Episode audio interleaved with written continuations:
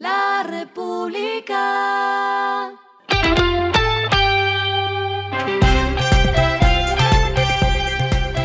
Al final de la jornada, esto es lo que debes saber sobre el comportamiento de los negocios, las finanzas y la economía.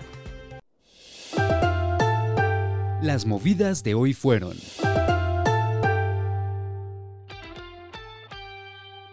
Empresas Públicas de Medellín informó que dos empresas entraron en el proceso público para construir las obras civiles finales de las dos últimas unidades de generación de la segunda etapa de Hidroituango.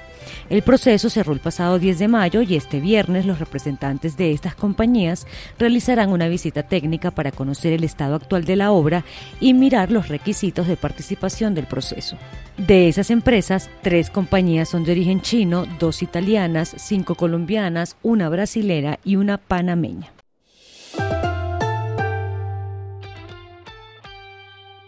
La empresa colombiana Soya anunció en Inside LR la ampliación de su planta en Buga, con la que podrá aumentar su volumen de producción en hasta 25%.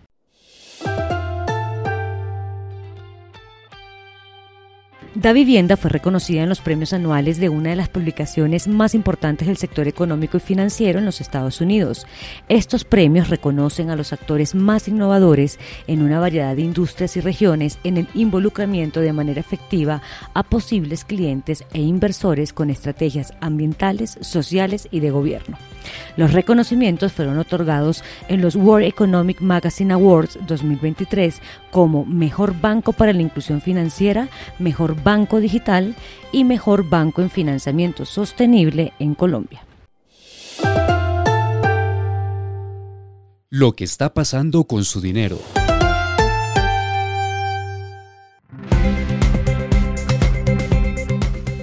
Los microcréditos muestran alzas al corte del primer trimestre de este año, según el más reciente informe de ASO Microfinanzas, que reveló que la cartera bruta de este sector llegó a 19,64 billones de pesos. Según las cifras del gremio, al corte del primer trimestre se habían atendido a 2,89 millones de microempresarios, de los cuales más de la mitad son mujeres. El monto desembolsado a marzo fue de 3,51 billones de pesos, gracias a 544.310 operaciones.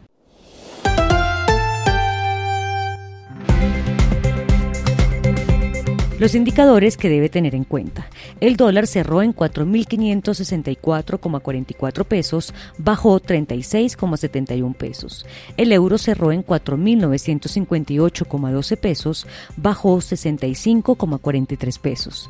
El petróleo se cotizó en 70,12 dólares el barril, la carga de café se vende a 1.892.000 pesos y en la bolsa se cotiza a 2,25 dólares.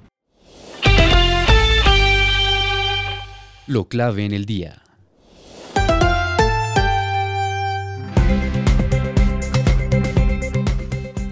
El presidente de Fede Transcarga, Henry Cárdenas, lanzó una alerta respecto a los bloqueos en la vía que comunica el puerto de Buenaventura con el centro del país por las protestas que se vienen desatando por parte de los habitantes del sector de Lobo Guerrero.